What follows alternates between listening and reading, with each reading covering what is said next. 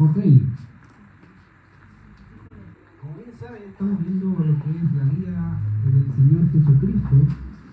Y obviamente en vista de lo que hemos tratado de hacer, sé que a veces seguir la cronología a veces puede ser un poco difícil. Eh, tratar de encajar a dónde va cada parte ah, de la vida del Señor.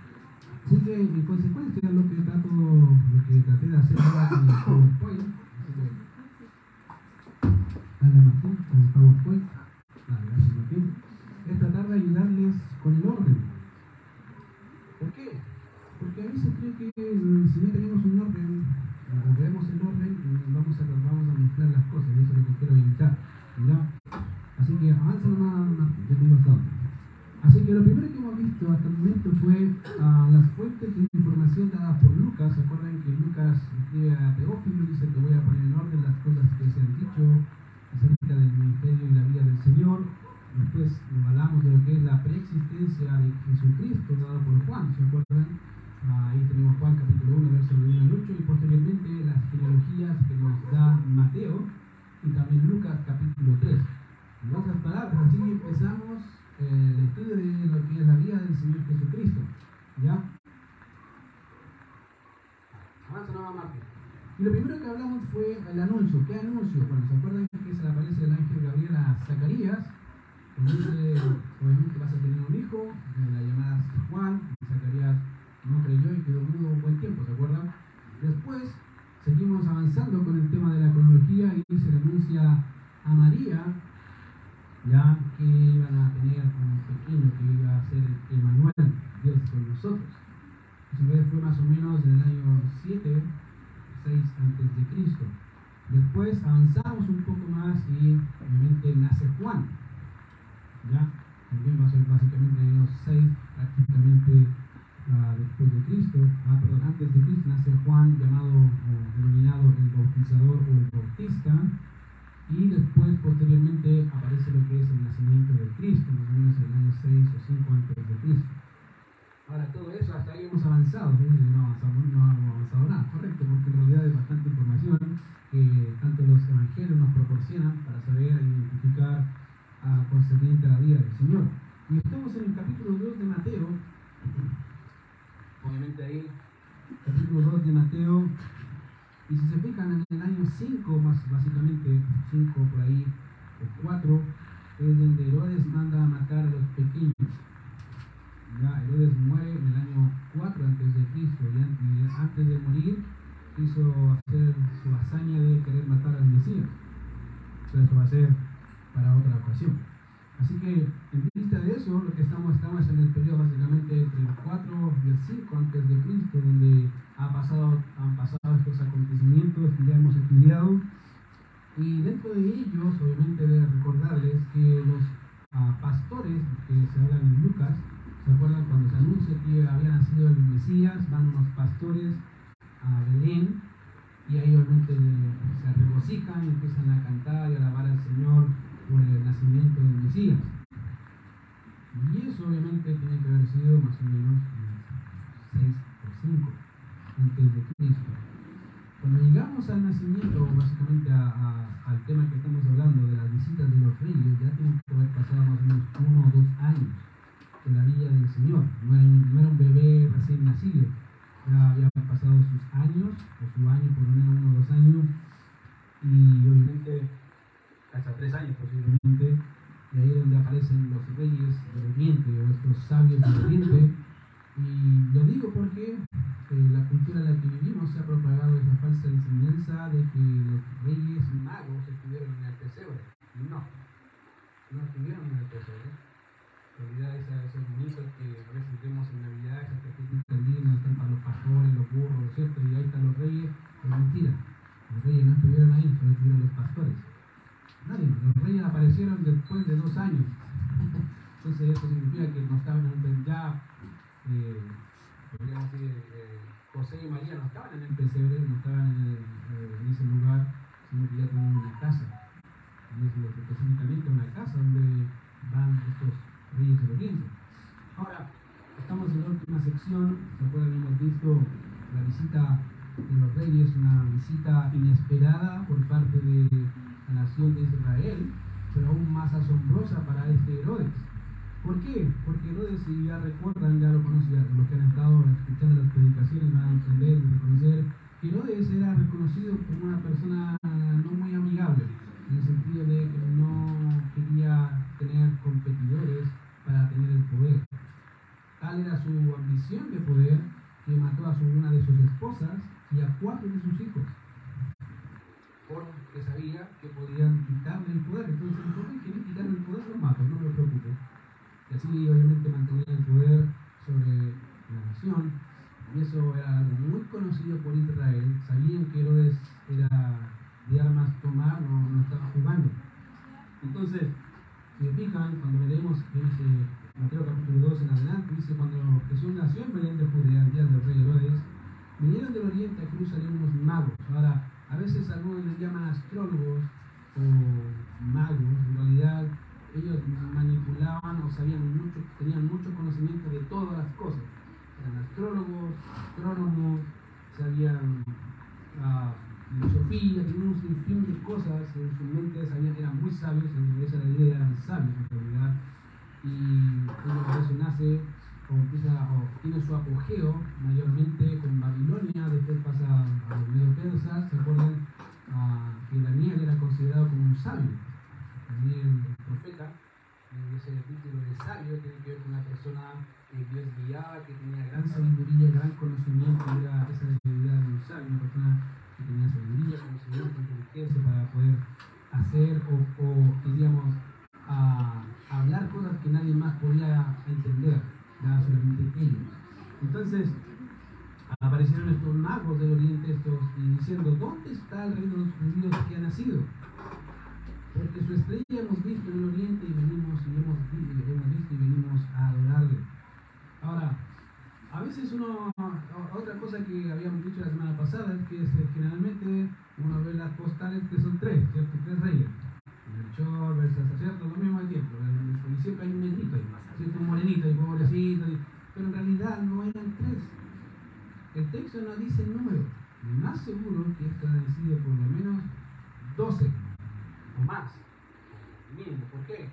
Porque al ser sabio, ellos tenían gran reputación, que eran generalmente las personas que estaban al lado del rey, tenían sirviente sobre sirviente. Y en realidad ellos tenían, podríamos decir, una autoridad casi, casi como un canciller a ese nivel. Entonces estos que estaban acá no iban a ir solos, iban a ir con toda su comitiva pasando por Jerusalén. Y aquí la idea, cuando dice que, dice, diciendo dónde está el rey de los judíos, la idea es que mientras iban pasando por Jerusalén, personas que se les paraban decían, ¿saben dónde está el rey? Venían otros ciudadanos, ¿saben dónde está el rey? Pues imagínense ir caminando por una ciudad, siendo desconocido, e ir preguntando por un rey. Entonces, todos los que están escuchando dicen, ¿qué rey? Bueno, Dios dice, porque hemos visto su estrella en el oriente y venimos a adorarle. Hay un rey acá, nació un rey de los judíos. Ahora, eso nos dice algo y es que al parecer la expectativa, aunque era muy alta concerniente a un salvador, a un gobernador que iba a cambiar, a restaurar Israel, era muy, muy fuerte, Israel no estaba preparado y ni pensaba que iban a hacer. Y eso es algo interesante porque le había comentado la semana pasada que es raro e interesante que por un lado tenemos a toda una nación expectante de que venga su Mesías, pero al mismo tiempo no lo esperaba. Y eso lo hace más extraño. Y es algo muy parecido que les comenté que pasa en la iglesia de hoy. La iglesia de hoy sabe que Cristo viene, pero no lo espera. Y eso marca una, una casi una contradicción de lo que creemos y de lo que hacemos. Pero si yo le pregunto a usted, ¿usted cree que Cristo viene o no viene? Amén. Amén. ¿Pero lo esperas como si viniese hoy? No. De hecho, creo que casi todos tenemos planes diferentes. Ya tenemos planificado. ¿Por qué? Porque no pensamos que viene hoy. Entonces es casi contradictorio pensar que Cristo viene, pero vivir pensando que va a venir hoy. Sabiendo esa, esa era una contradicción de términos, es algo que pasó por la nación de Israel. Ellos pensaban que el Mesías venía, sabían que el Mesías venía, tenían una expectativa muy fuerte de la venida del Mesías, pero no pensaban que vendría. Entonces, fíjense que ah, cuando pasó eso, que, los, que sabios del Oriente empezaron a preguntar, llegó a oídos de Herodes. Verso 3 dice, oyendo esto, el rey Herodes se turbó. ¿Qué? Idea, como se asombró y toda Jerusalén con él, y convocados todos los principales sacerdotes y los escribas del pueblo, les preguntó dónde había nacer el Cristo. Ellos le dijeron en Belén de Judea, porque así está escrito por el profeta, y tú Belén de la tierra de Judá, no eres la más pequeña entre los príncipes de Judá, porque de ti saldrá un guiador que apacentará mi pueblo, Israel. Entonces, en otras palabras, lo que hizo Herodes fue, ustedes que son sabios, que saben de la ley, ah, tanto acá básicamente llama a las autoridades, sacerdotes, escribas, fariseos, saduceos. Ustedes que saben la ley, ¿qué dice la ley? Y dijeron, bueno, la ley dice que efectivamente de Belén iba a salir el Mesías. Y eso pone un poco más de peso, algo más contradictorio, porque saben la ley. Bien, una cosa es esperar algo sin saberlo, y otra cosa es saberlo, citarlo y no creerlo. No sé si notan la diferencia. Ellos sabían, ellos citan la Biblia. Dice, mira, la ley dice tal cosa, en Belén va a nacer el, el Mesías. Dice la pregunta es, ¿por qué se asombra? Es porque no lo esperaba. Por eso el Señor cuando dice que cuando va, a venir como a ladrón en la noche, es porque probablemente va a haber muchos, a los que estemos acá, que no vamos a esperar que viene. Y va a pescar, ¡pah! De una. Y no, ya, ya, ya se acabó. Por eso exhorta a los apóstoles más de una vez, o sea, que, lo, que los hay, a veces se acuerdan del cielo malvado que empieza a golpear a sus conciertos, se acuerdan de esa expectativa, básicamente por lo mismo. Porque sabe que nuestra tendencia como humanos es a relajarnos, a pensar de que las promesas de Dios son futuras, son tan futuras que no pueden ser hoy día. El problema de eso es que el Señor dice que viene. ¿Cuándo? ¿Cuándo viene el Señor? ¿Puede venir hoy? ¿Puede venir más, tarde? ¿Puede venir mañana? Sí. ¿Lo esperamos así? No. Porque si lo esperáramos pensando eso, querido, sería muy distinto. Muy distinto. Leeríamos la Biblia todos los días y a cada rato para que, para que no me pille mal. ¿Cierto? Es típica la visita a veces del pastor al pastor o alguien. Ah, reluce la casa. No es el que después me salga bailando, ¿cierto? Ahí, luce para que no me digan ni una cuestión. Y, y no hay problema en la casa, ¿cierto? Todos los problemas se olvidan por un minuto. no pasa nada. Por eso él dice, si supiéramos el día que el va a venir, ¿qué, día dice? Que va a venir a nuestra casa, que no entre. Esa debería ser nuestra forma de esperar al Mesías, preparado siempre. Preparado siempre. Ahí está el mea culpa, ¿tú estás preparado, Señor? O le tendrías que decir al Señor, Señor, no estoy preparado, Señor, sí. Y me cuentas que hago. Es un buen mea culpa que debemos pensar. Y nos toca hablar, obviamente, no solamente de una visita inesperada, no solamente, obviamente, de una respuesta inesperada, sino también de dos corazones adoradores. Mira lo que dice el verso 7. Entonces Herodes, llamando en secreto a los magos, indagó de ellos diligentemente el tiempo de la aparición de la estrella.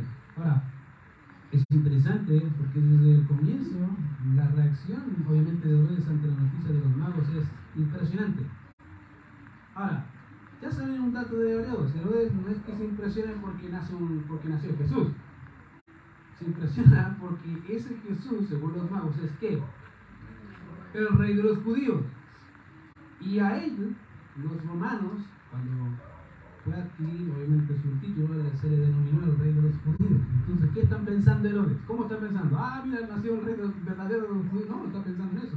No está pensando que, oh, qué lindo que nació el rey verdadero de los judíos. Él está pensando, aquí se me apareció otro. Entonces, obviamente, lo interesante comienza desde esa pequeña palabra que tenemos en nuestro texto cuando dice entonces. Ahora, esa palabra nos proporciona obviamente información en cuanto al tiempo, y de hecho se puede traducir como enseguida.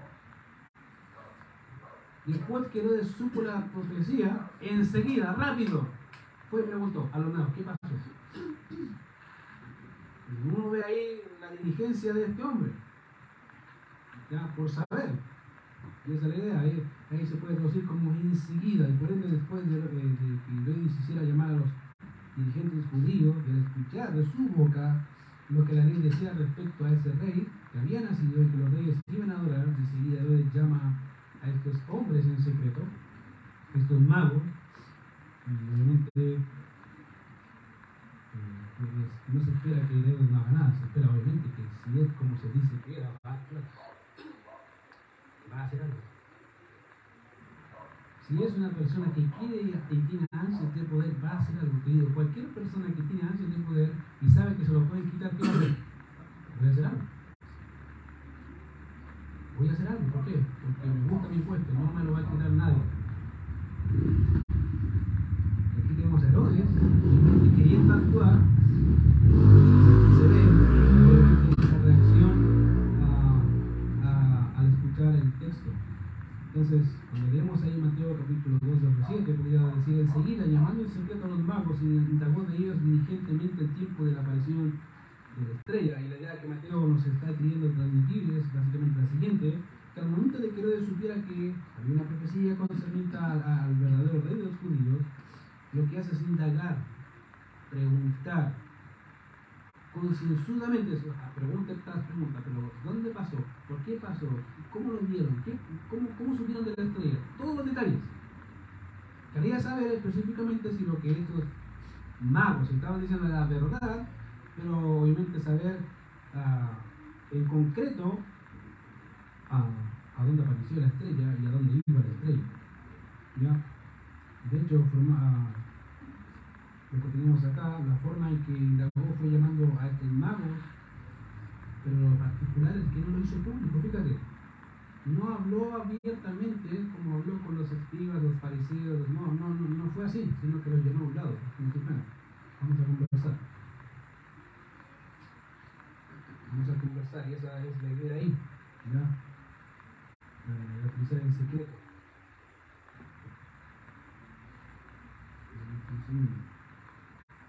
¿Por qué? Porque para Herodes, querido, eso es algo que era de esperarse. Una, su diligencia para actuar, y en segundo lugar, no solamente la diligencia, sino ese deseo, ese deseo de saber más detalles.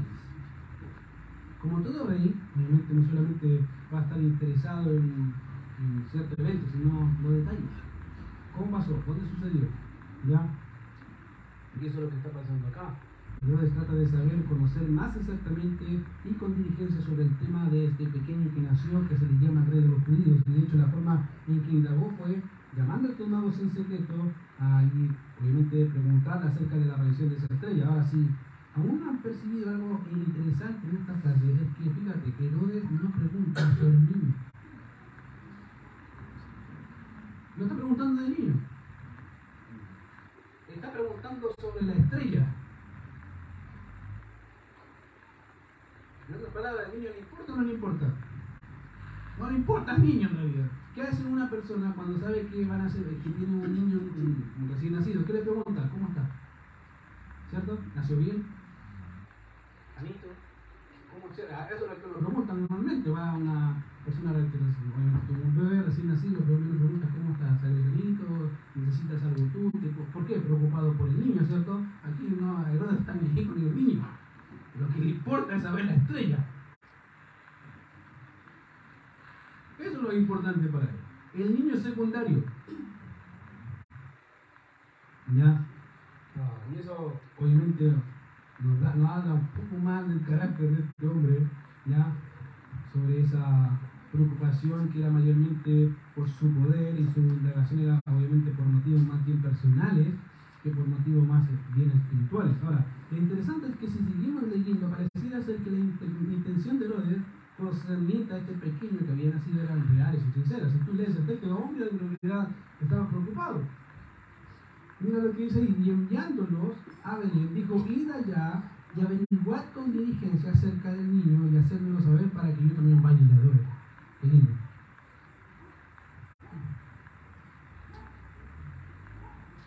Vaya, yo, también quiero adorarlo.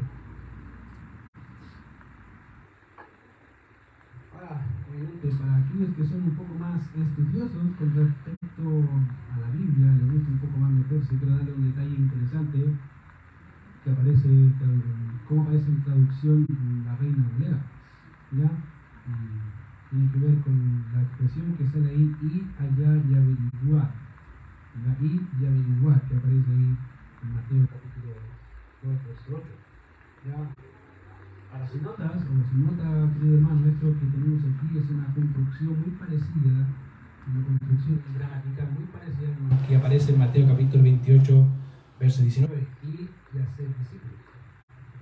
Digo construcción gramatical, de gramática, ya, muy parecida aquí y averiguar.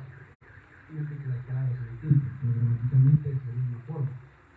Ahora, cuando lo leemos en español, pareciera que hay dos órdenes. Y se traduce como, básicamente, a veces como una orden. Y averiguar también como una orden. Muchas veces vas a encontrar esos ir, hacer, averiguar, comprar, ¿cierto? Es como una orden.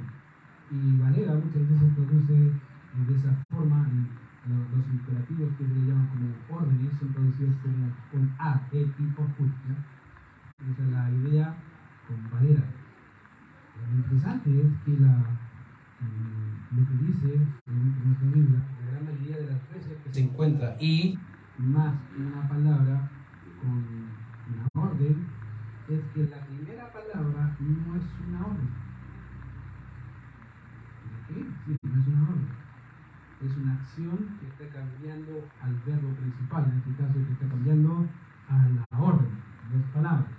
Les explico de esta forma. Cuando Mateo 28, 19 y 20 dice, y y hacer discípulos, la orden es hacer discípulos.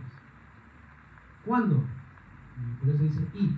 Eso ahí dice, básicamente se traduce como yendo, o caminando, o haciendo. A donde tú estés, la idea hacer discípulos.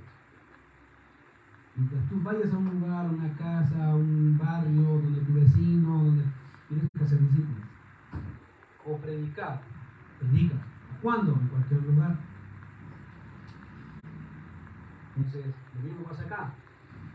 Dice básicamente en nuestro texto, lo que Herodes hace en nuestro texto es que le dicen investiguen a fondo con exactitud y sumo cuidado y la idea aquí es que mientras los magos se, se iban, están marchando, eh, básicamente lo que Herodes hace es decirles que averigüen acerca del niño. Los magos están viendo y él dice averigüen, tienen que averiguar. Es como que estoy diciendo chao, mientras esté viendo tienes que hacer la tarea. Pero bueno, es como típico cuando dices a tu hijo, acuérdate que tienes que después hacer la cámara, y el niño se está, yo voy a hacer que no te escuché. Y se que le diste la orden mientras se está viendo. Esa es la misma idea. La idea es que Mateo está diciendo que ellos mientras estaban caminando, este, Herodes le está diciendo que tienen que averiguar con diligencia, con prontitud, con exactitud la ubicación del niño. Que saberla. ¿Ya? Ahora, eh, si quieren dar un otro dato concerniente al tema de si Jesús era un infante, hay un dato extra y que se menciona justamente en esta sección. Si se fijan, Mateo 7 dice, se indagó de ellos diligentemente el tiempo de la aparición de la estrella, verso 8, y enviándolos a ver, dijo, id allá y averiguad con diligencia acerca del niño. Y la palabra es interesante porque cuando hablamos ah, de niño, eh, lo que pasa es que en la Biblia hay diferentes para traducir niño. Bueno, en español niño, niño, niño. Pero en el idioma original, la palabra Ahora, en el idioma original hay una palabra que es frevos, que es, básicamente habla de un infante o de un embrión, un bebito, un recién nacido o alguien que, un, que va a nacer. Y se traduce a veces febos como niño, pero es un infante, es un bebé, recién nacido, que denota más bien un niño pequeño en cuanto a edad, ¿ya? Cosa que nos, ah, obviamente, que pasa, que pasa acá que son recién nacidos, ¿ya? Y eso es la palabra que no se ocupa acá. De hecho, la palabra que está acá hace énfasis a un niño que es de corta edad, por lo menos tiene uno o dos años, no es un embrión, no es un bebé, es un pequeño, como por ejemplo la Valentina, como la Naisa, pequeños. Que están recién sus primeros pasitos, ¿cierto? Saliendo sus dientes. Esa es la idea.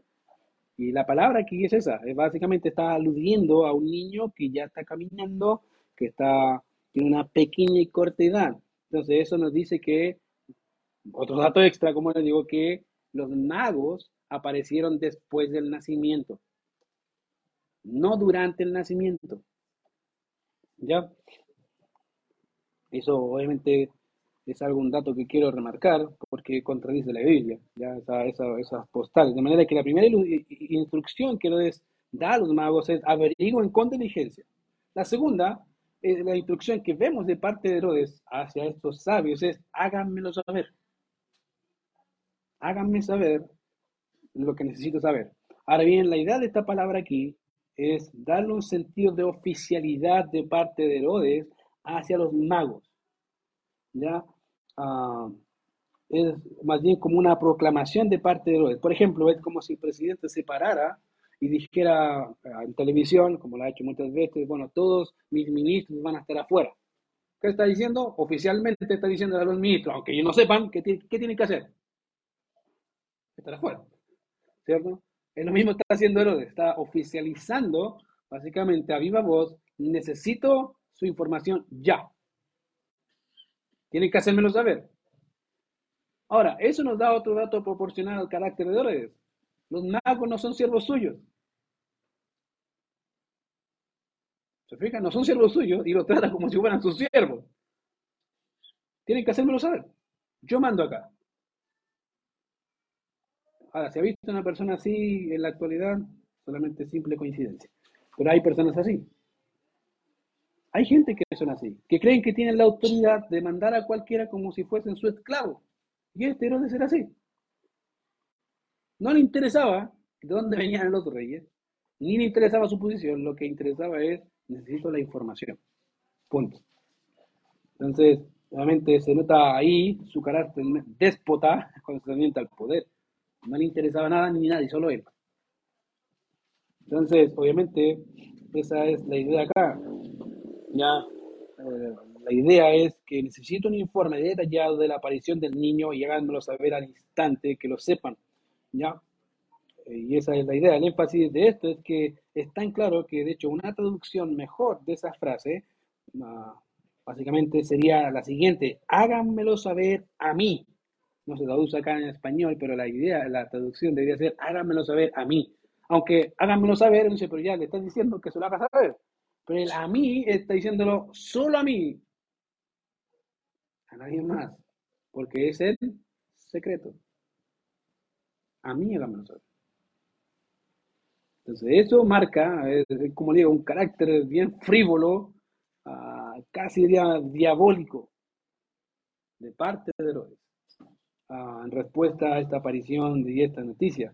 Ahora, con eso, obviamente, vemos el ímpetu con la que Herodes estaba resuelto a saber la ubicación del niño, sino que también el deseo que este esto se mantuviera oculto, que nadie supiera. La pregunta entonces es, ¿qué debían informar los magos? Porque ya sea, tienen que hacerme saber, pero ¿qué quiere saber? Y obviamente Mateo nos permite saber lo que ellos querían saber. Dice, y cuando le halléis, ¿qué quería saber? ¿Dónde estaba? Quería saber cuando, le, cuando ustedes lo encuentren, ¿a dónde está? ¿Ya? El lugar específico la idea aquí es que cuando los magos cabalmente y realmente hayan encontrado a ciencia cierta al Mesías, debían informar a Herodes. Todos los detalles. Con que, eh, y la pregunta es con que, en fin, ¿cuál sería la razón por la que, según Herodes, deseaba con tanto ahínco saber la ubicación del niño? Y según lo que dice Mateo y lo que Herodes dice, dice, para que yo también vaya y qué? Y le adore. Imagínate. Ya, ¿para qué yo vaya y la adore? Por eso necesito saber la ubicación. De manera que, obviamente, aquí tenemos dos tipos de adoradores. Tenemos por un lado a los reyes, a estos sabios del oriente que vienen de lejanas tierras a buscar y guiados por una luminaria, quieren saber la ubicación del rey. Y por otro lado tenemos a Herodes, un hombre deseoso de poder que quiere adorar al rey. Hay dos tipos de adoradores. y en la actualidad, si pudiéramos decirlo, en el mundo también existen esos dos tipos de adoradores, siguen existiendo. los voy a ejemplificar. Ya, pero sigamos el tema. Mira lo que dice ahí. Obviamente, uh, dice ahí Herodes para que yo vaya y adore. Y una de las cosas que se puede ver es que uno de estos dos tipos de adoración debe ser falsa, no pueden ser las dos reales. O la adoración de Herodes era real, o la adoración de los, en este caso, de los reyes del Oriente o de los sabios del Oriente era real. Pero ambas no son reales. Una es real y la otra es falsa. Entonces, voy a obviamente ayudarte a entender un poco de cuál es la adoración real. La adoración real y viva, queridos, es aquella que no buscan sus propios fines, teniendo como medio a Dios. La adoración real y viva es aquella que no busca sus propios fines, teniendo como medio a Dios, sino que su fin último es Dios y su adoración nace de un corazón agradecido por lo que Dios es Ahora, si no me entendiste, te lo pongo como un ejemplo. A veces las personas buscan a Dios como un medio para lograr cosas, para lograr deseos, para lograr metas. Si esa es la adoración que tú tienes, esa es una adoración, falsa. La adoración viva y real no nace ocupando a Dios como hecho es cambiar a Dios de su posición y ponerlo como un medio para lograr tus metas. Eso no es correcto, eso es pecado. Y fíjate que muchas veces hacemos eso. Ocupamos a Dios para alcanzar metas personales, metas, no sé, sueños, cosas que me gustaría tener, deseos que me gustaría alcanzar, y a Dios lo estás ocupando sin darte cuenta como un medio para lograr tus fines. Y oras a Dios por eso. esa no es verdadera adoración. La verdadera adoración, como dije, nace de un corazón agradecido por lo que Dios es y lo que ha hecho. Cuán lejos estamos muchas veces, querido, de tener un corazón así, de tener un corazón entregado a la adoración correcta y más parecido al de Herodes. Mi mente Herodes quería mantener su propio gobierno, sus propias ideas, sus propios deseos, sus propias metas, sus propios propósitos, sus propios fines, ajenos a los de Dios. No le interesaba. Piensa en tu vida, tus planes. ¿Has De vez en cuando los metes en tus planes. Y te vas a dar cuenta que la gran mayoría de las veces no metemos a Dios en los planes. Lo metemos después que nos di cuenta, o porque ya estoy haciendo el plan, que Dios no está. Eso no es adorar. Eso es ocupar a Dios. Para, para tener tus metas. Imagínate si tu esposo te va a utilizar así, si tu esposa te utilizar así como un medio para alcanzar sus propios fines. Yo, no hay nada, sino un abrazo, no, hay nada. Imagínate Dios que muchas veces como creyentes vamos a ir queriendo tener metas, pero sin considerarlo a Él como fin mayor de nuestro gozo. ¿Cómo se sentirá él? Mira, porque para él no entiende. Y Dios debería ser el gozo de su corazón.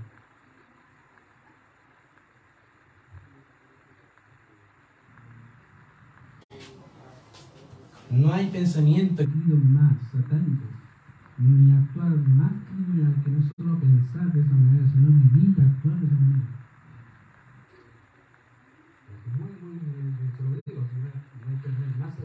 criminal, vil, no solamente pensar así, sino vivir así. Ya que el propósito de Herodes no era la adoración real, sino sincera, lo podemos ver, verso, de hecho, verso más adelante, en el verso 13 de Mateo capítulo 2, eh, verso 3, dice, después que partieron ellos, hablando de los magos, he aquí un ángel del Señor apareció en sueños a José y dijo, levante y toma al niño y a su madre y huye a Egipto. Dice ahí, ¿por qué? y permanece allá hasta que yo te diga, porque acontecerá, ¿qué va a pasar? Herodes buscará al niño para qué? ¿Cuál era su fin? ¿Era adorarlo o matarlo?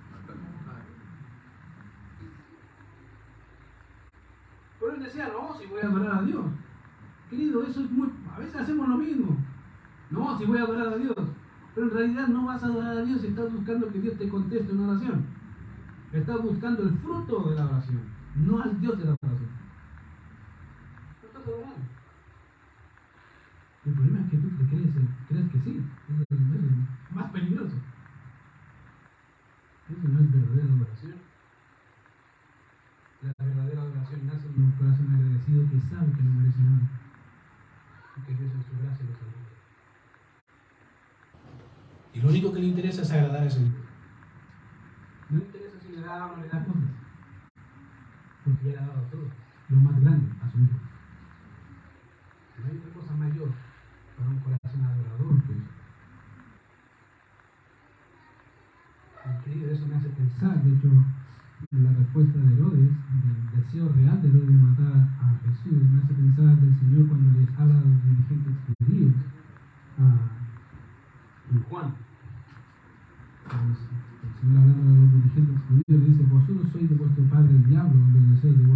Queréis hacer. Él ha sido homicida desde el principio y no ha permanecido en la verdad porque no hay verdad en él. Cuando habla mentira de suyo, habla porque es mentiroso y padre de mentira. Y aquí vemos un hombre, hijo del diablo, diciendo adorar a Dios cuando en realidad es mentira. Todo lo que salía de su boca cuando habló era mentira, su deseo era matar. Como digo, no hay, no hay actitud más satánica que pensar que venimos a adorar cuando en realidad no vienes a adorar. No te interesa, en realidad el punto principal es que el Señor me conteste esa oración. Que el Señor haga esto. Y si no lo hace, ¿vas a seguir adorando? Ah, no te hizo mejor no. Entonces estás buscando la adoración o estás buscando la, la recompensa.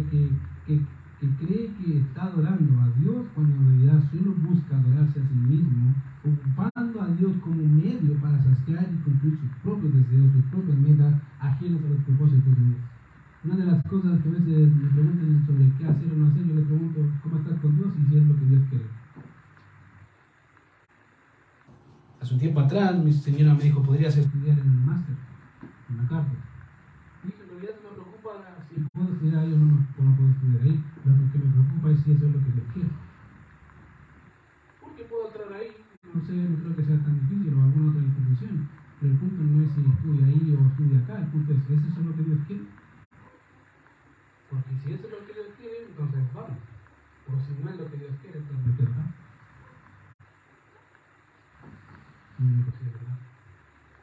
Porque eso debe ser, no importa lo que pase, lo que importa es qué es lo que Dios quiere. Ahí me.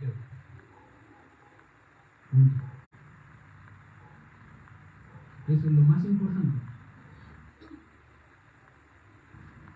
Fíjate el verso 9. Ellos, habiendo ido al rey, se fueron y aquí la estrella que habían visto en el oriente iba delante de ellos hasta que llegando se detuvo sobre donde estaba el niño. Ahora, fíjate que ellos habiendo ido al rey se fueron. Lo que se nos dice, obviamente, no se nos dice es qué fue lo que magos respondieron. Me dice, los magos dijeron, sí, vamos a decirlo. No dice nada. Dice que se fueron nomás, escucharon el mensaje, eh, mientras se iban, obviamente, siguieron la estrella. Ahora, Fíjate que el texto dice, y aquí la estrella había, que habían visto oriente arriba delante de ellos. Ahora, ¿qué significa? A la semana pasada les dije que la estrella o esta, digamos, es este luminar que los seguía, pareciera que desapareció cuando llegaron a Jerusalén. ¿Por qué? Porque empezaron a preguntar dónde está el rey. No tiene lógica preguntar dónde está el rey si la estrella lo está siguiendo, lo está guiando. Entonces, si están preguntando es porque al parecer la estrella desapareció o este iluminar desapareció y empezaron a preguntar en Jerusalén dónde está el rey de los judíos que ha nacido. En vista de eso, cuando están conversando con Herodes, pareciera ser que, el texto dice que ah, aquí la estrella que habían visto en el oriente, ya la habían visto, iba ahora delante de ellos. En palabras, volvió a aparecer este iluminar y empezó a guiarlos directamente donde estaba el rey de los judíos. Y eso es lo que está tratando de decir, ¿ya? Y dice ahí, hasta que llegando se detuvo sobre donde estaba el niño. Y eso nos hace pensar que no necesariamente pudo haber sido una estrella. Puede ser como uno, la semana pasada les dije que a veces dicen que un meteorito, una estrella, un planeta, ¿cierto? A veces, de hecho, han dicho que puede ser la Shekinah, la uh, guiando a estos reyes. A veces se ha dicho que es una estrella, ¿cierto? Muy comúnmente se dice que es una estrella, pero en el idioma original la idea puede ser incluso una lumbrera, algo luminoso, no necesariamente una estrella. Entonces, algunos piensan, como les digo, que eso era un planeta, otros dicen que era una estrella, otros dicen que era un cometa, otros dicen que era la chipinata, etcétera, etcétera. en realidad no se sabe qué es lo que era lo más seguro y puede ser que sea la manifestación de la gloria de Dios de forma de estrella o luminosa, porque dice que hasta que llegando se detuvo sobre donde estaba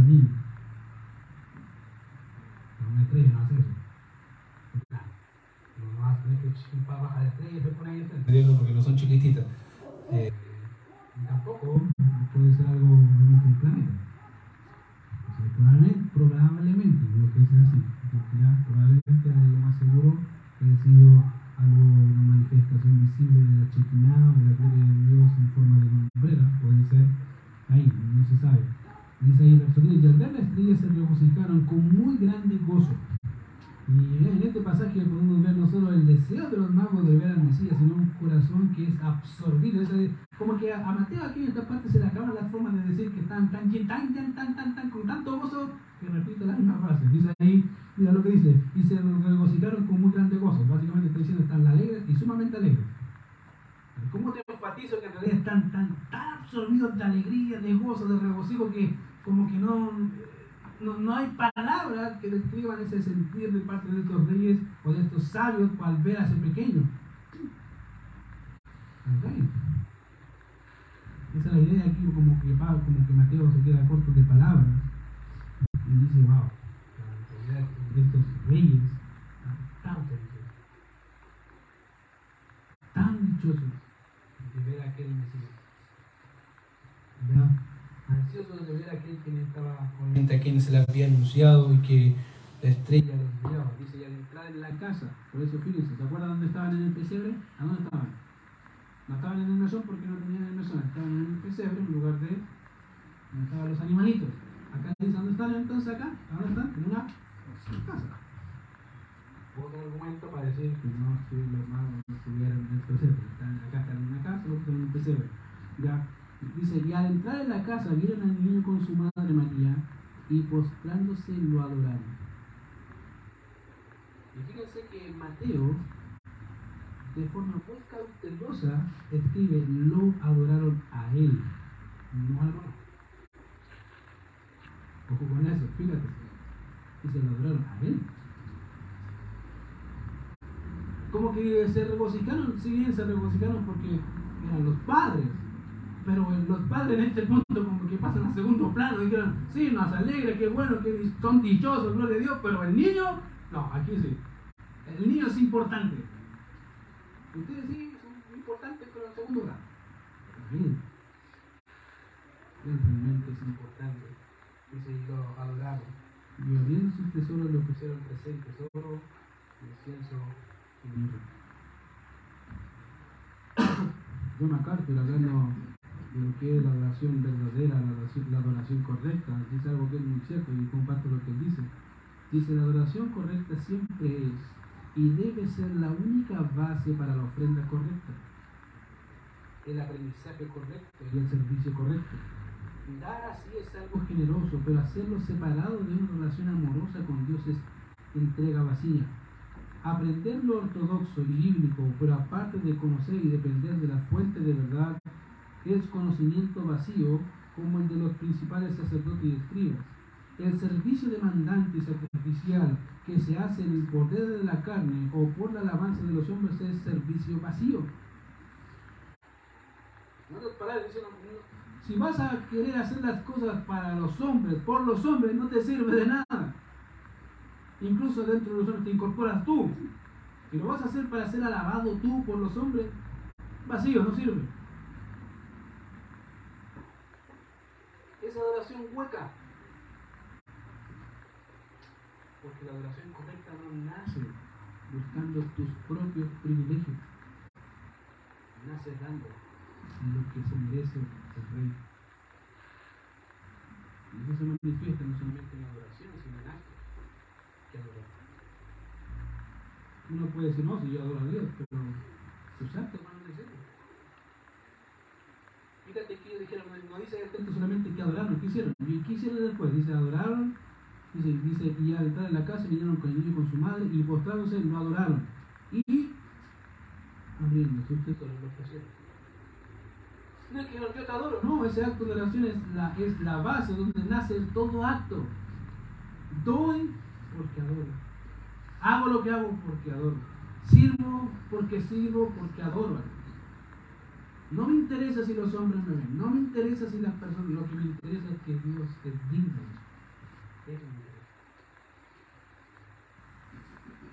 Querido, como le dije a veces, estamos tan absorbidos por la adoración de Herodes, que a veces ya pasa ya, ya, la mierda, con adoración media satánica, casi bordeando lo satánico. No nos damos cuenta. La adoración real no nace por querer satisfacer mis propios deseos en mí mismo, sino nace por satisfacer mis deseos en Dios. Ahí está la fuente de mi deseo. Ahí está la dicha del creyente. Buscar lo de Dios. Como dice Mateo, buscar primeramente qué? La casa tuya, tu patio, ¿cierto? No, buscar, no sé, tus bienes, tu auto, tu tu, tu carrusel, ¿cierto? Eh, no sé, por mi caso, mi estudio, que me gusta. Busca tu propio estudio y sé feliz. No, buscar primeramente el reino de su justicia, lo de Él. Y todo lo demás, fíjate, se añade. Es al revés. Cuando el creyente se enfoca en Dios, Dios se preocupa de darnos todo lo que sabe que necesitamos. Bien, bien. ¿Qué hacemos generalmente? Nos preocupamos de lo que necesitamos y queremos que Dios debe más encima darnos, porque eso, eso, es lo que hace Dios, ¿cierto? No, querido, así no funciona la cosa, no demos vuelta el, el orden. De hecho, si tú ves el pasaje, dice que los gentiles muestran todas estas cosas, ¿qué? Donde dormir, las cosas básicamente, qué comer, qué es lo que hacemos, qué comeremos, qué vestiremos o dónde dormiremos. Es normal, buscamos eso, dice Santa Marta. ¿Cómo? Si es normal que lo busquemos. No, no es así. Porque el Señor sabe que tiene necesidad de eso. Búsqueme a mí. Y lo demás se añade. Porque en otras palabras te dicen, yo soy la fuente del gozo tuyo. Yo te doy todo. Desde, que, desde el hábito de vida cada mañana hasta las cosas que tienen más pequeñas. Todas Enfócate. A veces han dicho que el corazón del hombre es tan fácil de engañar. Se nos ofrecen algo y nos rápidamente nos sacamos la mirada de nuestro punto principal. Nos dice básicamente que tenemos incluso aún un corazón que si bien es regenerado por la gracia de Dios, nos sigue gritando desde la cruz los deseos de nuestro corazón. Oye, ¿viste eso? Mientras susurra, me acuerdo hace mucho tiempo atrás, ah, estaba haciendo un trabajo con un pastor en su casa, eh, me a hacer una, su casa. Estábamos haciendo su casa junto con su, me acuerdo que era su, uh, el papá de su esposa, su suegro. Y un día me dijo, vamos a comprar cemento. Vamos. Y dije, vamos a comprar cemento. Y llevamos una carretilla, yo feliz con la carretilla, con el cemento, que llevamos a comprar cemento. Y de repente estábamos llegando a la vitrina porque tenía, era grande la ferretería. Teníamos la, tenía una vitrina súper linda, digo, tenía porque voy llegando, digo, hey, y tiro la, la carretilla un poquito fuerte y me a la vitrina. Rompí toda la vitrina. Oh, digo. Pero adentro no nadie sube. No había nadie, estaba el pastor, estaba yo, los ganchos, no, ni escucharon nada. Yo digo. Pasamos. Dentro de mí decía,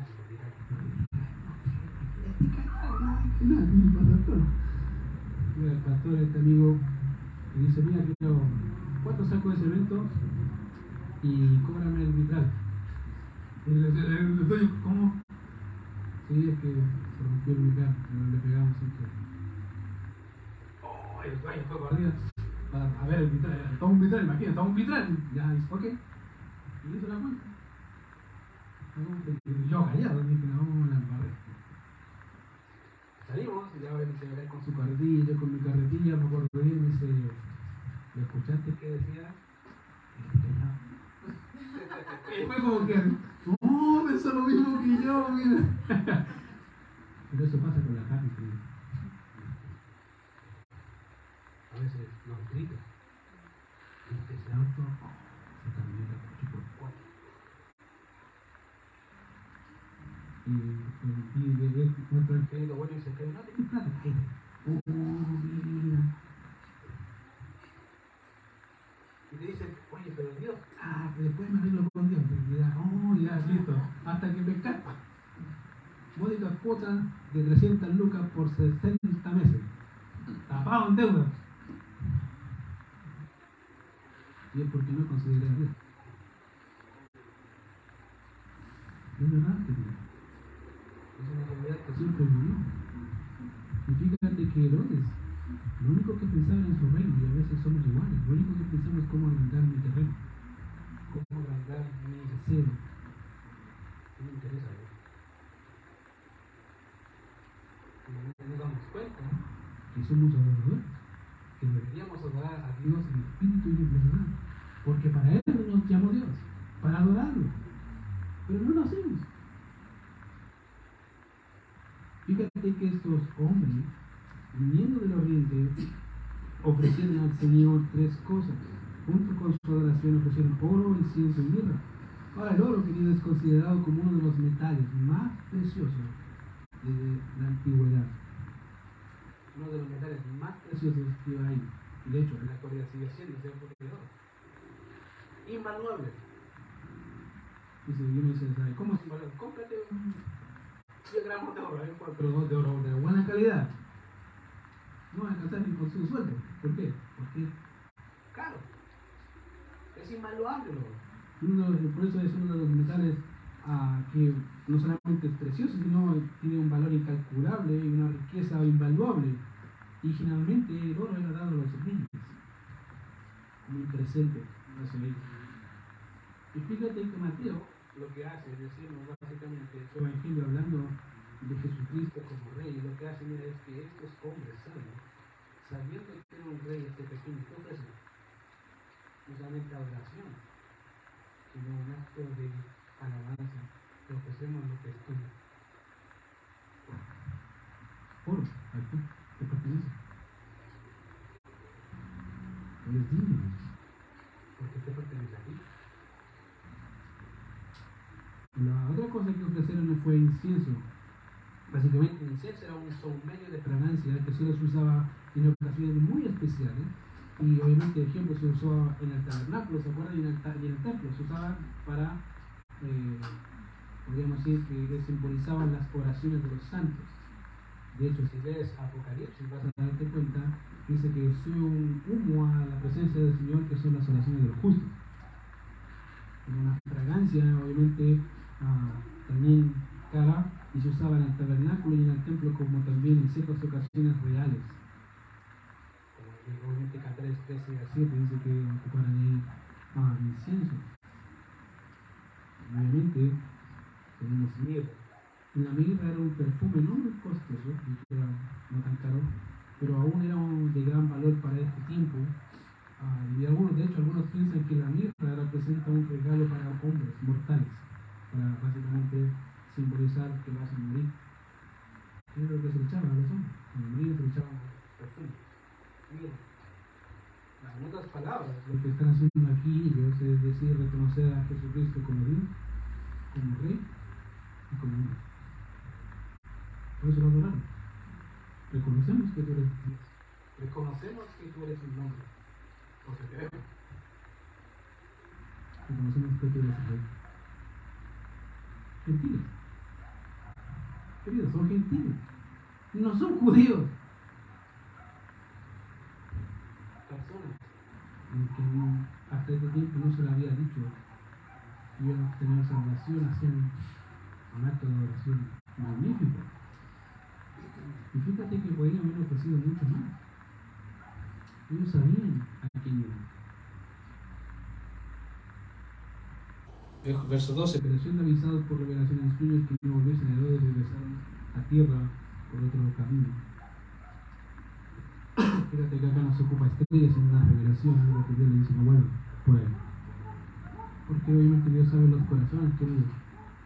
Dios sabe que Herodes quería saber esa información para matar al niño, no bueno, por ahí. Vayan por otro lado. Y queridos, algo que te puedo decir para terminar es que, mira, tú puedes engañar a cualquiera acá. Nosotros no vemos el corazón, pero una, hay una que, al que no engañas. Y de ese preocupa. Y hacer lo que hace para adorarlo Él. Para que Él sea engrandecido. Si el Señor siga añadiendo más personas a esta iglesia, no le diga, porque es suyo. Le pertenece a Él. Él salva, Él cambia a la gente. Y hace lo que hace porque Él es glorioso. Gloria a Dios. No porque el pastor o yo o aquí sea, ah, ok, mira que predica bien, querido. No importa eso. Predique bien, predique mal la gloria del Señor. Y eso es importante. Porque Él hace todas las cosas para qué? Para servirlo. Querido, un corazón adorador va a buscar adorar a Dios con el espíritu el verdad. No solamente de palabras, sino también de hecho. Si has buscado al Señor durante la semana, déjame decirte una cosa. Te lo he dicho, te al principio. Nuestro tiempo, nuestro culto de adoración es en la culminación de tu culto de adoración. Tu culto de oración empieza lunes, martes, miércoles, jueves, viernes, sábado y domingo todos culminamos en el Dios. Eso hacemos. Si lo estás haciendo al revés, pensando que el domingo es el inicio de tu adoración, no, no, no, no, no. El domingo es la culminación de tu adoración. Que como pueblo de Cristo decimos gloria a Dios. Porque eres rey. Porque eres Dios. Y porque eres digno de toda adoración. Vamos a orar. Señor, te damos gracias por este tiempo, gracias por tu cuidado, por tu misericordia. Gracias porque tú eres bueno con nosotros, Señor. Y perdónanos por tantas veces tener esa adoración más parecida a la de Herodes. Centrados, Señor, en nosotros mismos, centrados en lograr nuestras propias metas, nuestros objetivos, nuestros propios deseos. Señor, no buscarte a ti medio de. Perdónanos, Señor, si hemos dejado de enfocarnos, Señor, en la emoción verdadera para centrarnos, Señor, en nuestro propio ego, queriendo añadir, Señor, la adoración de los hombres hacia nosotros y no hacia ti. Te alabamos, Señor, porque tú eres bueno, porque para siempre tu misericordia. Te pido que tu palabra tu semana siga calando nuestros corazones, formando más de Cristo en nosotros y poder así glorificar, y engrandecer y exaltar al único y sabio. Gracias, Señor, en Cristo Jesús nuestro Señor. Amén.